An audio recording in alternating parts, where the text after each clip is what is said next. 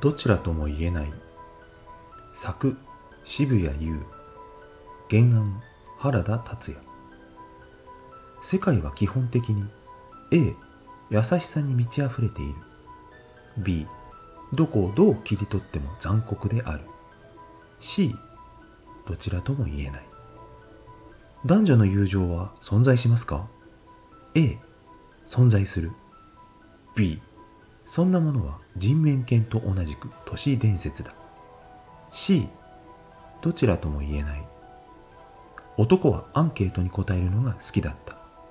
とりわけ難しいアンケート答えに詰まるようなものが好きだった。嘘は必要悪ですか？A 確かに嘘が人を守るケースはある。B いかなる理由があっても嘘はいけません。C どちらとも言えない。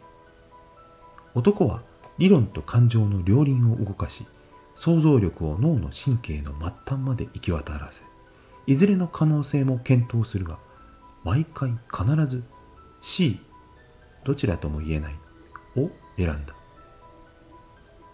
なぜなら男はその人生において本当の意味で何かを選んだことがただの一度もなかったからだ。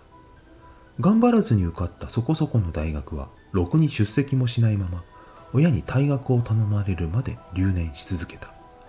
なんとなく住み始めたアパートは引っ越す理由がないから今も住んでいる。たまに他人と外食をする際何系がいいかと聞かれてもうまいこと質問を繰り返した。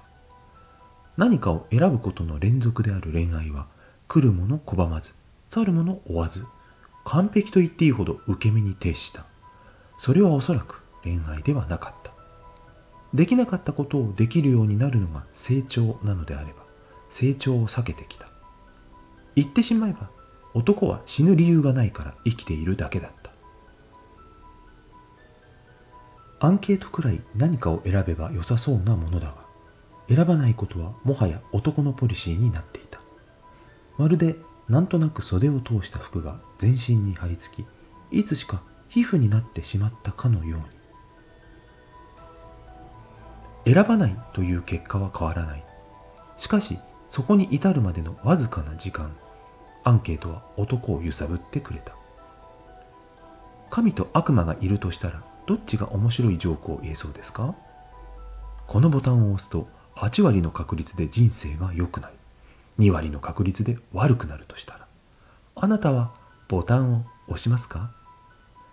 どちらだろう？亀裂が入る。悩んでいる間男が自分にかけた黒い催眠術に亀裂が入る。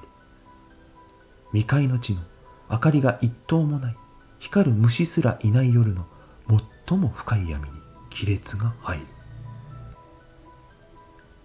感じることを放棄し信じることを忘れ願うことを嘲笑う男の無意識がそっちとこっちに分かれる。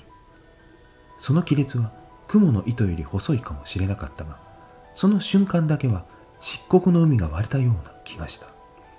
海底にうごめく名前のない怪物がむき出しになる。怪物は怯えているようだ。しかし亀裂はすぐに消える。それは瞬きより短いかもしれなかったがそしてあったことを疑ってしまうほど元通りになるかもしれなかったがその瞬間だけは息を吸うことができた。その呼吸で得た力を使い男はどちらとも言えないと答える。こうしてまた闇に闇が重ねられ闇が闇に埋もれていく。目を開けていても閉じていても差がわからない。ひたすら。ひたすら無音。男はその人生の最後で自分に何て言うと思いますか？A よくぞ最後まで逃げて逃げて逃げ切った。偉い。B 一度くらい何かを真剣に選ぶべきだった。恥ずかしい。C どちらとも言えない。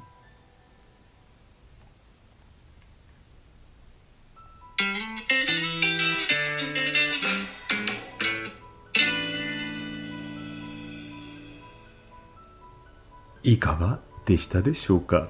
どちらとも言えませんか？渋谷優さん一人演劇のモノローグ台本を公開してくださってるんですね。ありがたや、ありがたやでございます。あの、一度ね、読んでみたかったんですけども、なかなか手が出なかったんですが、悩んでいても始まらないので、何を読ませていただこうかと思った時に目に飛び込んだのがこの作品でした。悩んでる時は、まあ、こういうね、直感がいいのかなということで、読んでみたわけなんですけども、面白い話ですよね、これ。